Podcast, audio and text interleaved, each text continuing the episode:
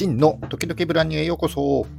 このラジオではブランドとして成長したいハンドメイド作家やアクセサリー作家、製造小売業のためのビジネス情報や知ってためになる情報をお届けしています。ジュエリー製造販売を自宅4畳半の副業から始めて、個人事業で10年、法人となって10年やってきた経験から、少しでもお役に立てる情報を発信してまいりますので、いいねやフォローをぜひよろしくお願いいたします。10月27日金曜日の放送です。えー、今日ぐらいからハロウィンが盛り上がりそうな雰囲気ですね。渋谷のハロウィンに関するニュースが今朝も報じられていましたけども、えー、ここ仙台でも昨年のハロウィンではですね、仙台駅前がものすごい人でごった返していたのを覚えております。えー、そんな人混みの中でですね、中学生や高校生が花火を打ち上げたということで、えー、書類送検されちゃったみたいな話も、えー、昨年はありましたね。うんと、今年コロナ明けになりますので、さらに盛り上がりそうだけども若干危険な雰囲気が漂っておりますね。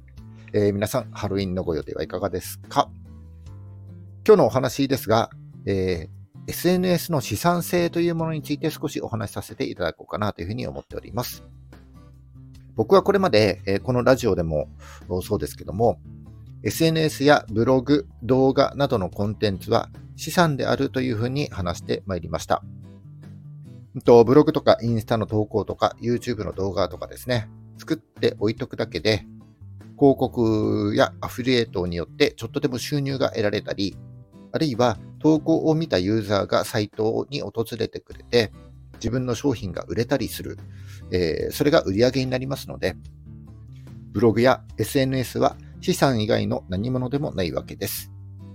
そんな SNS の資産性について今日は、えー、少しですね、長期的な視点で考えてみようというのが、えー、お伝えしたい内容になります。SNS やブログの運用目的がわからない。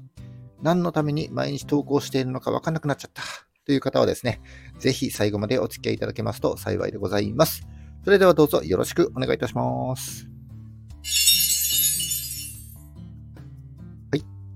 えー、10月31日ハロウィンということで、えー、今日くらいからですね、ハロウィンが盛り上がりそうな感じですね。えー、ただちょっと天気が心配ではありますけどね。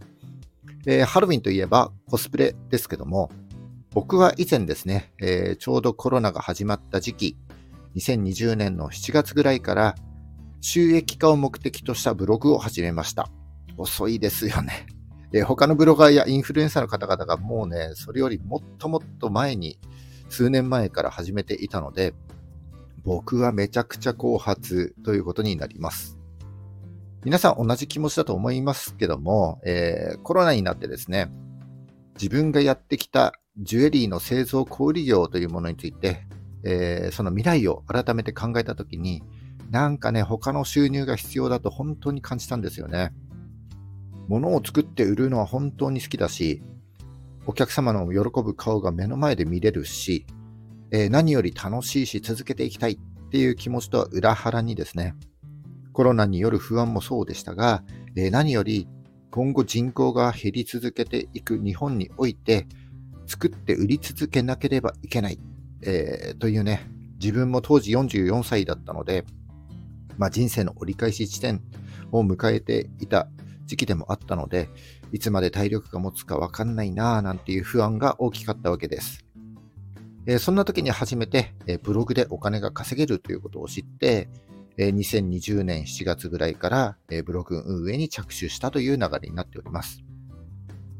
え今思えばですね、え今やっているジュエリークラフトっていうえ、自分の強みでもあるジュエリー制作と販売にその時気づけばよかったんですけど、なぜかですね、え、主婦が書いた雑記ブログを15万円で買い取って始めたのが、一番最初にやった、え、収益化目的のブログになります。え、そのブログは、え、記事がですね、すでに400記事ぐらい溜まっていて、え、旅行とか日常の悩み事とか、え、そういった情報が多かったので、まあ、当時ですね、方向性が定まっていなかった僕にとっては、ちょっとね、その400記事が魅力的に思えたんですよね。それでその主婦が書いた雑記ブログをうちのサーバーに移管して、しばらくは売り上げがなかったんですけど、えー、記事を出したり、アドセンスとかアフィリエイトなんかの広告を少し整理したらですね、半年でだいたい月2、3万ぐらい稼げるようになったんです。そしてここからが今日の本題になりますが、その雑記ブログの中で、えー、ハロウィンの特集をやったことがあります。特集記事ですね。一人だけのコスプレや、二人やカップルで楽しめるコスプレ、えー、3人や4人グループで楽しめるコスプレの、えー、そのネタ元ですね、アニメとか映画とかのキャラクターと、えー、そのコスプレが買えるアフィリエイトへのリンクを貼ってですね、えー、大体7000文字くらいですかね、それで記事を作ったことがあります。これね、面白いことに、えー、ハロウィンみたいな毎年あるイベントの記事っていうのはですね、そのイベントの1、2ヶ月ぐらい前から毎年アクセスが伸びるんですよね。で、アクセスが増えると、その当時一生懸命頑張って書いた7000文字の記事ですね。そこに仕掛けておいたアドセンスやアフィリエイト広告からの収入が発生するんですよ。で、もちろんですね、このイベントの期間が終わると、パタッとアクセスがなくなるので、えー、収入も途絶えて、その時のだけの盛り上がりにはなるんですけども、これ一度ですね、記事をしっかりと作り込んでおけば、毎年機能する資産ということになるわけです。えー、これが例えばですね、ハロウィンだけじゃなくて、クリスマス、お正月、バレンタインデー、ホワイトデーみたいな感じで、年間を通して毎年発生するイベントごとに、一回ですね、記事をしっかり作り込んでおけば、一年を通して何らかのイベントの資産が、えー、記事の資産、記事がですね、資産として機能するということになります。はい。でもちろん完全に放置してしまうと、えー、毎年のアクセス数っていうのは減っていってしまいますので、若干手こ入れが必要です。で、それは何かというと、えー、記事内の年号を、えー、新しい今年の年号に変更する。これだけになるんですよね。えー、昨年書いた記事であれば、えー、2023年最新版コスプレとか、えー、2023年今年のハロウィンは、みたいな、あるいはハロウィンコスプレまとめ2023みたいな感じで、えー、そこだけ変えてあげると、えー、イベントが近づくにつれて、こうユーザーが検索するときに年号をつけて検索することが多くなりますので、えー、2ヶ月ぐらい前からですね、少し手こ入れしておけば、ぐんぐんアクセスが伸びていくというような感じになります。で、ユーザーの中には、昨年の情報も探している人が結構いるので、えー、一度作った情報を複製して、内容が全く同じだとちょっと検索エンジンは拾ってくれませんので、少しリライトして投稿してあげればですね、えー、昨年と今年の2つの記事が作成できて、資産が2つになるという感じになります。でこれはですね、ブログだけじゃなくて、えー、検索されやすい SNS、YouTube やインスタ、TikTok なども同じことが言えるんじゃないかと思いますね。はい。えー、っと、面白いものでですね、僕が最初に始めたこの主婦向けの雑記ブログ、これ2020年7月に始めて、1年ぐらいやって放置しちゃったんですよね。全く手つかずです。それでも、1日のアクセス人数、えー、今2023年ですけども、そこからも、あ、えっ、ー、と、放置したのが2021年7月で、今は2023年になってますけども、1日のアクセス人数は600人を下回ることがなくて、で、多い時はですね、1日2000人を超えてるんですよね。これページビューじゃないんですよ。アクセス人数なので、えー、放置していてもそれだけたくさんの人がこう見に来てくれている、検索してくれているということになります。はい。えー、今日ですね、この話から何をお伝えしたかったかというと、僕たちがですね、毎日頑張ってコツコツ積み上げているブログや SNS というのは、継続すればするほど情報が溜まれば溜まるほどじわじわと聞いていきますので、えー、毎日ね、続けるのは本当に大変だと思いますけども、え今取り組んでいるブログや SNS、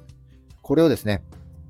木を育てるような気持ちで頑張って続けていきましょうということです。